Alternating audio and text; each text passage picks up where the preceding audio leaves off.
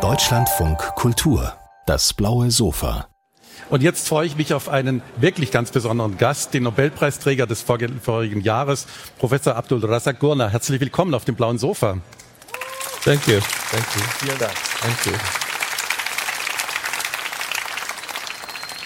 Und nein, wir sprechen nicht über den gestrigen turbulenten Tag in Großbritannien, obwohl der ja eigentlich auch vielleicht das Zeugs hätte zum Romanstoff.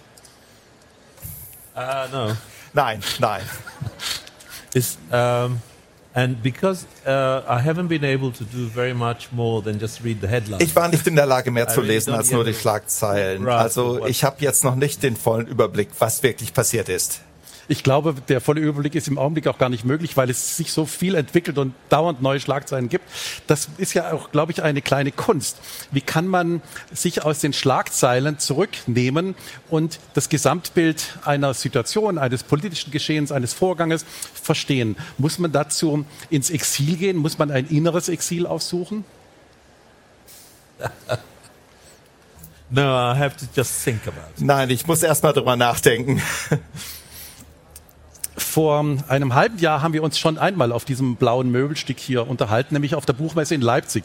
Damals ging es ähm, um ihren Roman Das verlorene Paradies, die Geschichte ähm, des äh, kolonialen Ostafrika. Und auch jetzt sprechen wir wieder über diese Geschichte, aber über einen ganz besonderen Ausschnitt. Nachleben beschäftigt sich mit der Kolonialgeschichte, der deutschen Kolonialgeschichte, zu- ähm, auch mit der britischen, von 1885 bis 1918. Was was hat diese, diese Zeit, diese 33 Jahre Imperialismus mit Ostafrika, mit den Völkern Ostafrikas angestellt? Well, it's not only the 33 years. Ich würde mal sagen, es sind nicht nur diese That- that is 33 the, Jahre. uh, Das ist ja die Zeit uh, der area. deutschen Herrschaft während dieser Zeit. But I think the uh. Ich denke mal, dieses Treffen mit dem That part of Africa, Kolonialismus in Afrika, in diesem Teil von Afrika, hatte ja schon vorher begonnen. sorry, the British Die Franzosen, Entschuldigung, die part of the world, but the Briten waren da, die Portugiesen waren da seit dem 16. Jahrhundert und so weiter. Und das ist ja eine ganz lange Zeit. Und äh, es gab dann auch eine Unterbrechung von Geschehnissen, die schon über einen viel längeren Zeitraum episode. vorfielen. Und wir erinnern uns an das als historische Episode. Aber natürlich kann man geschichtliche Ereignisse nicht einfach so isoliert betrachten. Die haben Konsequenzen, die weiterreichen für die Kolonisierten und die, die die Kolonisatoren sind. Us, Es war wichtig für uns, aber auch für Deutschland. Sie verweben in Nachleben die politische Geschichte, das, die Geschehnisse, die politischen ähm, Geschehnisse mit dem Leben von drei jungen Menschen. Wir haben die junge Afia mit ihrem Bruder ähm, Ilias, wir haben Hamza. Erklären Sie uns, was sind das für Menschen, aus welchen Familien stammten sie und warum haben sie ihre Familiengeschichte oder ihre Familienzusammenhänge verlassen? yes. The original idea that I had, well Ursprünglich war ja meine Vorstellung, also nicht nur, dass ich die Ereignisse in diese been Zeit äh, setze, eine Zeit, über die man eigentlich gar nicht so viel geschrieben hat bis jetzt, aber der Grund für diese Protagonisten und wo ich sie verorte, war das Interesse daran, wie sie ihr Leben wieder aufnehmen, wie man etwas für sein Leben wieder zurückgewinnt nach einer traumatischen Erfahrung. Und ich wusste, ich hatte jemanden, der ein Soldat in der Schutztruppe war, der im Krieg verletzt worden war, der zurückkommt in eine Stadt, in der er früher lebte. Das war eine, ein Protagonist. Und dann wollte ich auch darüber schreiben, wie Mädchen und Frauen behandelt wurden und die traumatischen Erfahrungen, die sie erlebten damals. Das sind so meine zwei Beispiele. Und da geht es darum, dass Menschen etwas Traumatisches erleben. Und das schien mir eine gute Idee, die zusammenzuführen, so dass sie sich gegenseitig helfen können, um etwas aus ihrem Leben zurückzugewinnen. So fing ich an. Aber ich wollte auch einen Kontext erstellen. Einen Kontext des uh, Krieges. I guess also the experience of being colonized. Und eben auch diese Erfahrung kolonisiert zu werden und gleichzeitig mit seinem Leben irgendwie klarzukommen.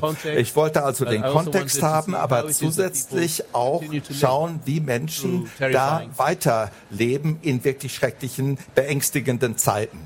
Sie beschreiben diese, diese drei jungen Leute unglaublich warmherzig und man kann jeden Augenblick mit ihnen mitfühlen.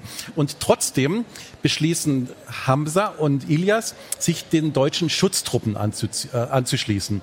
Diese deutschen Schutztruppen und die Askari, ähm, äh, wer waren das? Was, was machte sie aus?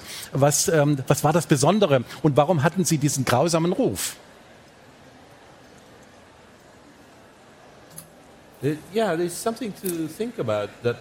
Das ist äh, eine ganz interessante Geschichte, über die man nachdenken kann. All diese kolonialen Armeen. Die Deutschen natürlich, die Schutztruppe also, die Briten, die Briten hatten ihre King's African Rifles, die Belgier hatten die Force Publique, die Portugiesen hatten auch so eine Truppe.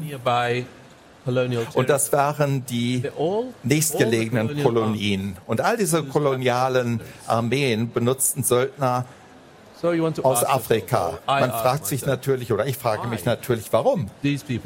Warum sind diese Leute hingegangen und sind zu kolonialen Söldnern zu werden, obwohl sie eigentlich für andere Afrikaner kämpfen sollen? Das ist eine Frage, die ich mir gestellt habe. Das haben Sie mich gerade gefragt. Ich frage mich das auch. Wie ist das passiert? Man kann nur raten. Es ist ja nicht uh, ungewöhnlich, dass mächtige, erobernden Truppen praktisch Rekruten finden, unter denen, die sie erobert haben. Das eine ist natürlich, dass man an der Macht ist. Wenn man zu den Mächtigen gehört, dann gewinnt man selber auch an Macht.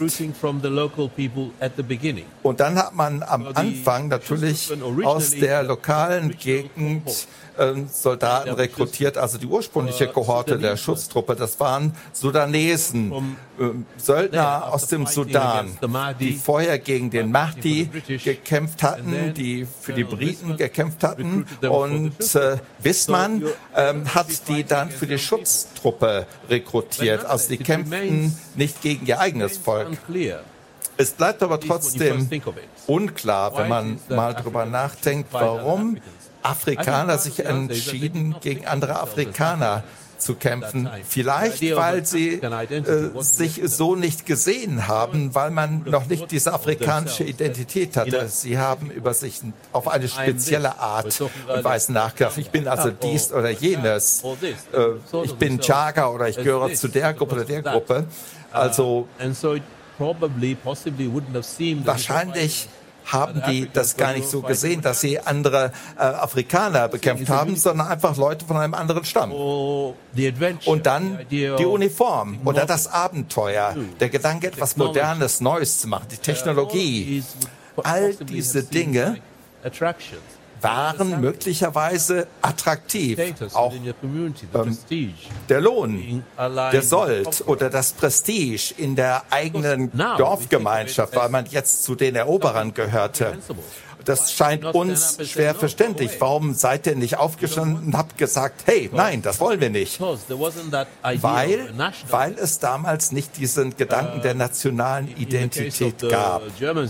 Im Fall der Deutschen in Deutsch-Ostafrika war es so, dass die unterschiedliche Kriege gekämpft haben gegen diese Gruppe, dann gegen die nächste und noch eine andere. Es gab dann natürlich auch Probleme, als der Maji-Maji-Aufstand äh, ähm, stattfand. Das war ein nationaler Aufstand. Das war der schlimmste Krieg, den die Deutschen da ähm, kämpfen mussten. Und es war ein Krieg, der sich unterschied von den von allen anderen äh, Auseinandersetzungen, weil zum ersten Mal so etwas wie ein afrikanischer Nationalgedanke ähm, ähm, äh, entstanden hatte, der viel, viel länger seine Auswirkungen hatte und viel länger angehalten hat, als die Deutschen es sich vorstellen konnten. Aber wie muss man sich das vorstellen? Die Deutschen kamen in dieses Land, das beschreiben sie auch äh, sehr, sehr plastisch, und waren der Überzeugung, wir bringen Fortschritt, wir bringen ähm, Aufklärung, wir bringen ähm, neue Impfstoffe. Ähm, sie, hatten, sie hatten sich so ein, so ein, ein, ein Mythos geschaffen, der natürlich hinten und vorne nicht gestimmt hat, aber dieser Mythos war eine Rechtfertigung auch für die Grausamkeiten, die geschehen sind. Wurde das tatsächlich auch so gesehen? Uh, ich glaube nicht. Denn ich glaube nicht, dass die Leute sehr viel über diese Fremden wussten. Sie wussten nicht viel über die Aufklärung. Sie wussten nichts über diesen Gedanken oder diese fabrizierte Idee, dass die gekommen waren, um sie zu zivilisieren.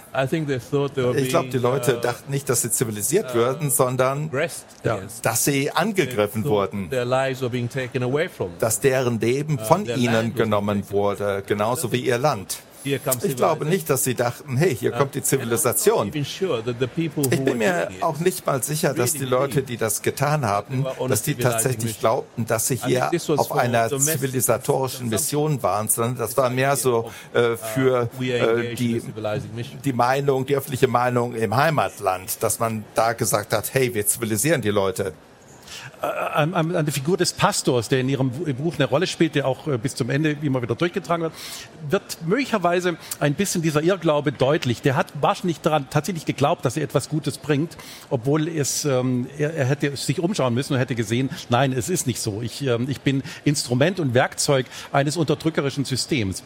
Aber meine Frage ist, wie stark hat die Geschichte des Romans mit ihrer eigenen Familiengeschichte zu tun? Gab es in ihrer eigenen Familie ähm, Vorfahren, die sich angeschlossen hatten, entweder den Briten oder den Deutschen?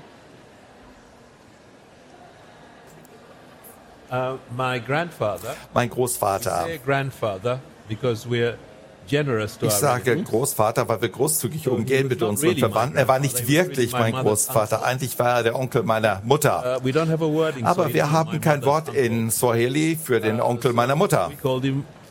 Also haben wir ihn einfach Großvater genannt. Er war der Erste, der mir die Geschichte erzählt hat, die Geschichte der Deutschen, denn er war eingezogen worden. Er ist nicht freiwillig gegangen, er ist eingezogen worden als Träger. Und das Einziehen, das war ähm, eine gewaltsame Aktion. Eigentlich wurden die doch entführt. Ja, ja, ja, ja. No, that's right. Yeah, ja, genau. Der wurde einfach so weggeschnappt. Und die Träger, uh, because transport wasn't easy, das waren spezielle Leute, also der Transport war schwierig. Also die militärische Logistik fand auf dem Rücken der Leute statt.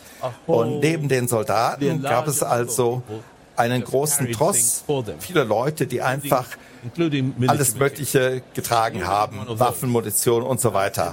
Also mein Großvater war einer von denen. Viele von denen wurden gezwungen und oft sind die auch desertiert deswegen. Und ich bin mir ziemlich sicher, dass er wahrscheinlich desertiert ist, weil er so dieser Typ war. Also ich glaube, der hat es dann nicht lange ausgehalten. Aber er war der Erste, von dem ich etwas hörte über den Krieg und die Deutschen. In Tanga.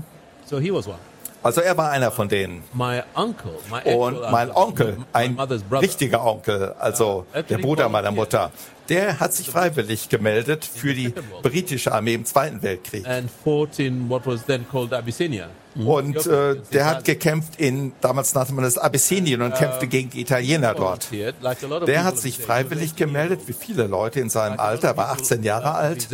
Und viele in seinem Alter, die sich freiwillig gemeldet haben aus Zanzibar, äh, die taten das, weil man ihnen versprochen hatte, dass wenn sie zurückkommen würden, falls sie zurückkehren würden aus dem Krieg, dann würde man ihnen eine Bildung, eine höhere Bildung bezahlen. Das war nicht wirklich so, aber als er zurückkam, wurde er als Lehrer ausgebildet.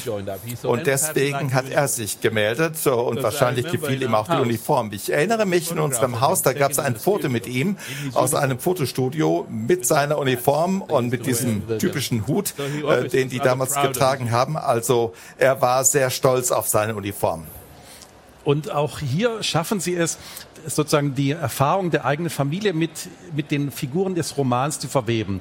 Eine Person, deren Geschichte mich wirklich mitgenommen hat, weil sie so dramatisch und so absurd klingt, ist ähm, die Geschichte des jungen Askari-Kämpfers, der für das deutsche Kaiserreich kämpft, überzeugt ist, ähm, ein guter Deutscher äh, zu sein, nach Berlin kommt und dann von den Nazis ermordet wird. Was wissen wir von dieser historisch realen Gestalt? Yes. Ja, ich habe das äh, ja am Anfang gesagt. Ich habe an einen Mann gedacht, der traumatisiert war in gewisser Hinsicht durch seine Erfahrung im Krieg, jemand, der verwundet war, eine Frau, die aufwuchs in schwierigen Zeiten. Und das waren wohl, das waren so die zwei, die praktisch der Kernpunkt meiner Idee war, äh, wo es darum geht, sein eigenes Leben wieder in den Griff zu kriegen. Und während ich dann schrieb, ganz am Anfang schon, kam ich äh, oder fand ich diese Geschichte äh, über Muhammad Hussein, eine echte Person, ein Askari. Sein Vater war auch schon Askari gewesen und er kämpfte im Krieg. Er wurde verwundet, er wurde gefangen genommen von den Briten. Und nach dem Krieg, als also die Kriegsgefangenen freigelassen wurden, war es so, dass die deutschen Kriegsgefangenen, die wurden repatriiert. Aber die afrikanischen Kriegsgefangenen, obwohl die aus verschiedenen Teilen von Afrika kamen, die hat man einfach freigelassen. Nächstes nach dem Motto, seht zu, wie er klarkommt. Mhm. Und äh, er, hat, er hat das getan. Nicht? Er hat seinen Weg nach Deutschland gefunden. Und er war dann in Hamburg. Er kam nach Hamburg. Und er hat dann auch eine Deutsche geheiratet, hatte drei Kinder mit ihr. Und um Geld zu verdienen, wurde er Schauspieler. und er, erschein, er erschien auch in verschiedenen Filmen, das waren Nebenrollen, aber oft spielte er eben ein Schutztruppen-Askari in der Uniform, denn damals war es so, gerade mit dem Nationalsozialismus, da wollte man einfach diese alten Kolonien wiedererlangen. Und einige Filme wurden gedreht, die feierten also diese Hitler-Bewegung, aber eben auch diesen Gedanken, dass man die äh, Kolonien wieder zurückbekommt. Und da war er. Und äh, das war eine interessante Möglichkeit. Ich habe überlegt, Mensch, der gehört doch in meinen Roman. Ja, ja, und es, er hat ja eine, er hat ja eine dramatische und auch eine ganz traurige Lebensgeschichte, weil tatsächlich bringen ihn die Nazis nachher um und sein Sohn geht sogar freiwillig mit ins KZ und wird dann bei einem sogenannten Fluchtversuch erschossen. Also diese, diese, diese Grausamkeiten, die geschehen sind, die sind auch weitergetragen worden ins, ins nächste Jahrhundert. Aber nicht nur das es, es, die, die Geschichte des deutschen Kolonialismus wurde in Deutschland lange Zeit romantisiert. Man hat sich nicht mit den Abgründen auseinandergesetzt, sondern man hat geglaubt, die Deutschen waren die besseren Kolonisatoren. Das stimmt überhaupt nicht. In Ihrem Roman klagen Sie da gar nicht an. Sie machen das sehr, sehr nüchtern und machen klar, das Urteil bildet ihr euch selber. Sehen Sie denn eine Änderung, eine Neubewertung der, der, der Kolonialgeschichte?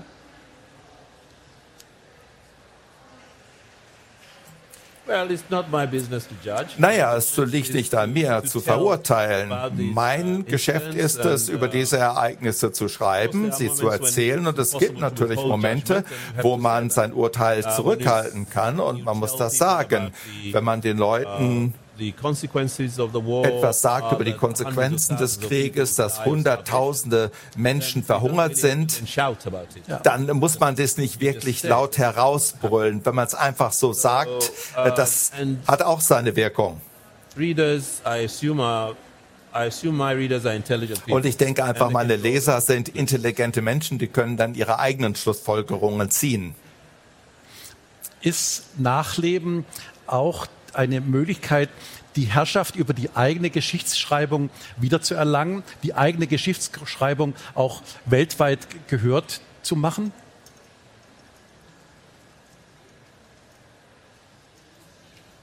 Ja, in der Tat. Es ist natürlich immer wichtig, etwas über die Dinge zu wissen, die passiert sind. Gerade natürlich auch, wenn so viele Leute noch nie was davon gehört haben. Ich persönlich fand es am Anfang sehr schwierig, etwas herauszufinden über diese Dinge. Und das ist dann immer schon ein guter Grund, darüber zu schreiben.